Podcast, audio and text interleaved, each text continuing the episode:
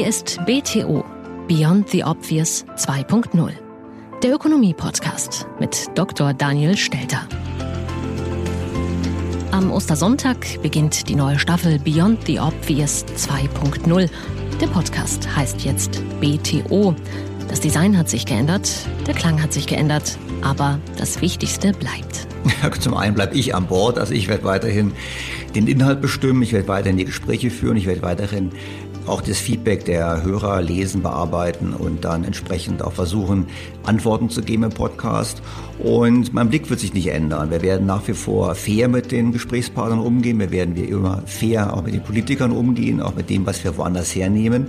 Aber wir werden einen kritischen Blick drauf werfen, auf das, was dort gesagt wird, was dort empfohlen wird, gerade auch mit Blick auf die Wirtschaftspolitik in Deutschland. Und gerade im Wahljahr, glaube ich, ist das gut, wenn wir auf diese Art und Weise einen kleinen Beitrag dazu leisten, dass ähm, alle Bürger vielleicht einen besseren Entscheid treffen können, wenn sie im September zur Wahlurne gehen und davor einen Beitrag dazu leisten können, die Politiker mehr zu fordern, dass sie sich nicht nur mit dem Thema von Wohlstandsverteilung beschäftigen, was ja dominiert, sondern endlich auch mal wieder das Thema von Wohlstandsschaffung und Sicherung in den Vordergrund stellen.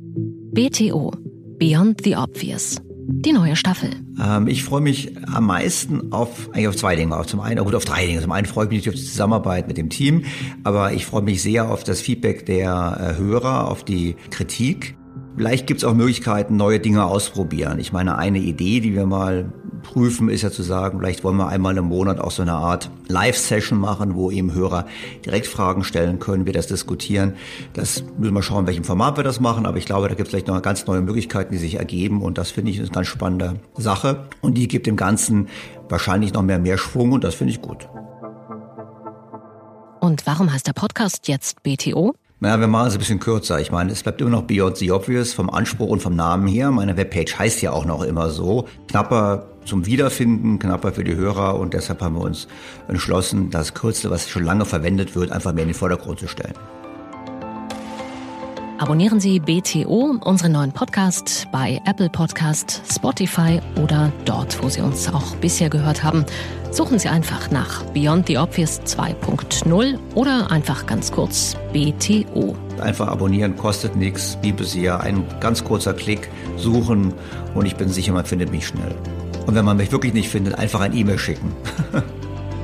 Oder, das ändert sich nicht, Sie hören uns einfach wie gewohnt unter think-bto.com. Die Verpackung ändert sich, der Auftritt ändert sich, aber der Kern, der bleibt und wird hoffentlich vielleicht sogar noch besser als der Vergangenheit. BTO Beyond the Obvious 2.0